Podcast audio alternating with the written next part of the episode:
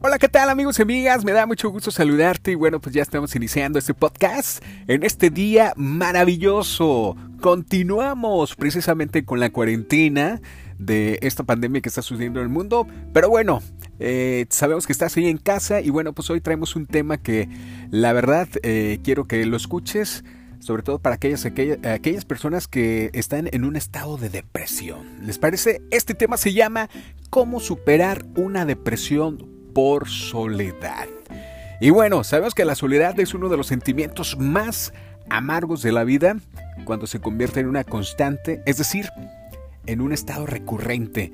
Cuando una persona se siente sola, siente como todo su ser se debilita a partir de la falta de compañía. ¿Tampoco no te ha pasado? ¿O sí? ¿O no? Esta tristeza puede derivar eh, en un doloroso estado de depresión. Pero lo más importante, amigos y amigas, es tener presente que esta situación no será eterna, es pasajera, transitorio. Por tanto, puede cambiarse. Así que vamos, vamos a superar una depresión por soledad siguiendo estos 10 consejos que te quiero dar. El dolor de una depresión por soledad no se cura, la verdad, por un día, ni tampoco por una semana. Es un proceso. Así que hay que hacer cambios sencillos en tu actitud ante el presente y puedes abrir una nueva puerta de esperanza. Así que uno de los consejos, amigos y amigas, siempre busca ocupaciones. Estar ocupado es muy importante para frenar esa inercia de dar tantas vueltas a la cabeza. Eh, no sé si te ha pasado, ¿no? Eh, estás, no estás pensando en nada, no estás haciendo nada y lo único que da a tu cabeza es vueltas o pensar cosas negativas o pensar eh, cosas que te sucedieron mal, malos. Así que una de las buenas ocupaciones, amigos y amigas, sería, ¿por qué no tenemos la tecnología, todo lo que da, los cursos, conferencias, lecturas de libro y revistas. Realización también de, mercaditos, tareas de casa, planes. El mejor modo de tener una jornada con tareas es establecer realmente una rutina previsible. Esta rutina te puede, pues, de alguna manera ayudar a ganar fortaleza mental ante lo cotidiano. El consejo número dos que tú puedes realizar es planes que te aportan. Existen eh, algunos de los planes que, aunque los realices en soledad, te aportan compañía como efecto secundario. Por ejemplo, el cine, la literatura, los paseos por el parque, que tanto extrañamos, que próximamente pues, es obvio que lo vamos a hacer. Ya saben que por esta cuarentena pues todos estamos en casa, pero pues estos son consejos que pasando todo esto, sé que los vas a realizar, ¿no?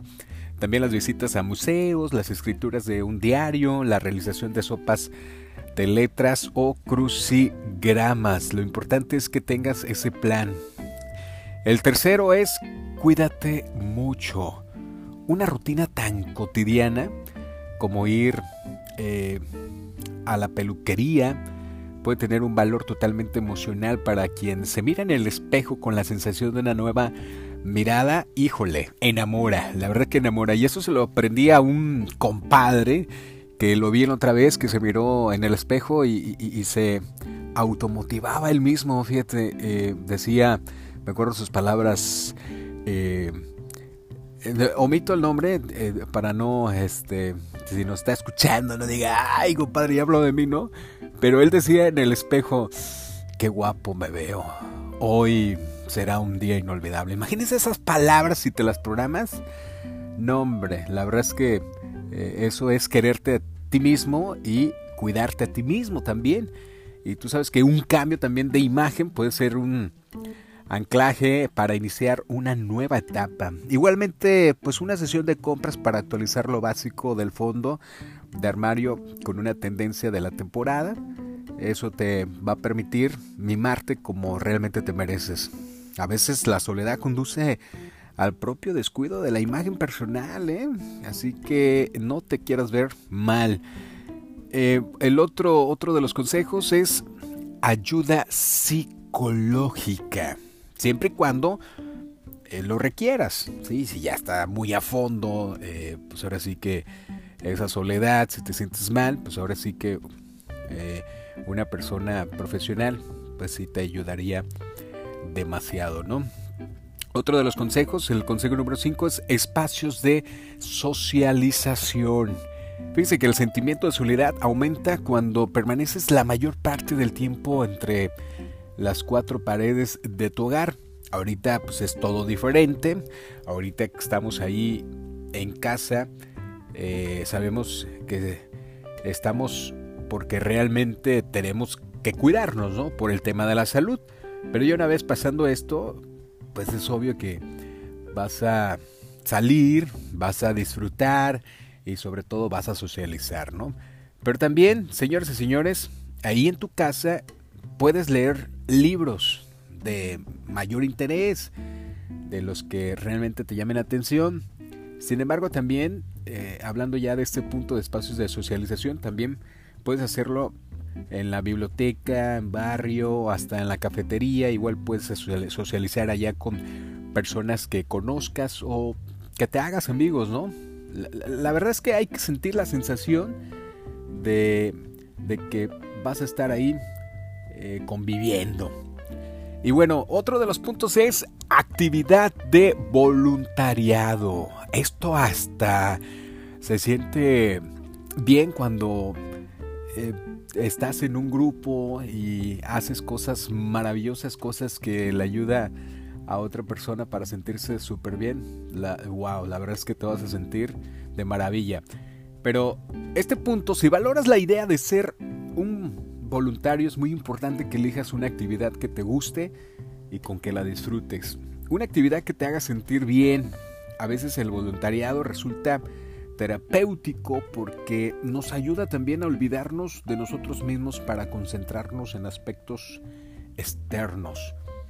Y bien, señoras y señores, siguiendo con esos consejos, ahorita que está la tecnología sería las redes sociales.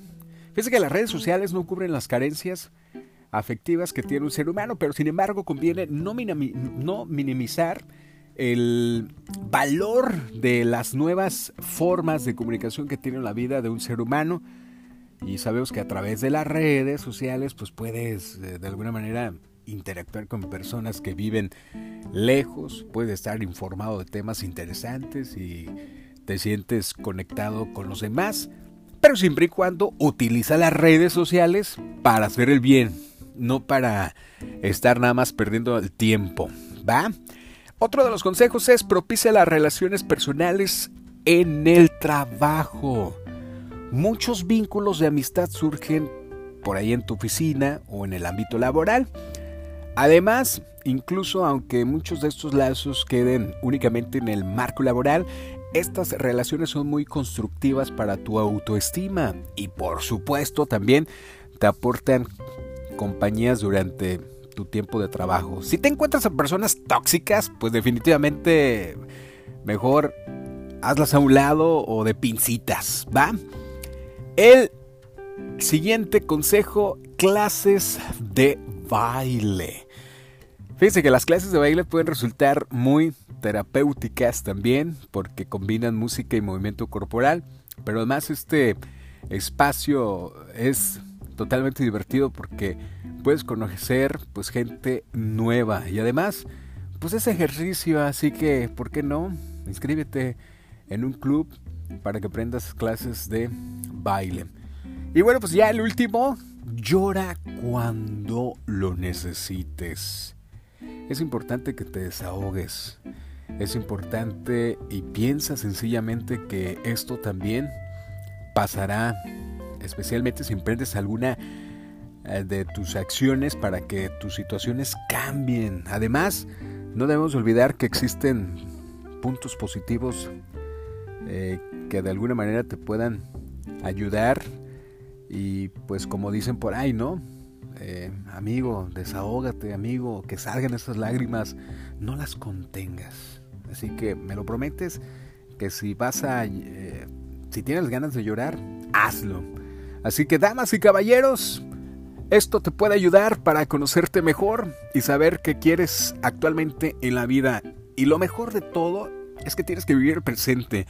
Agradece que tienes vida y salud. Muchísimas gracias por escucharnos y ya sabes que la sonrisa no cuesta nada, pero pues vale muchísimo. Adiós.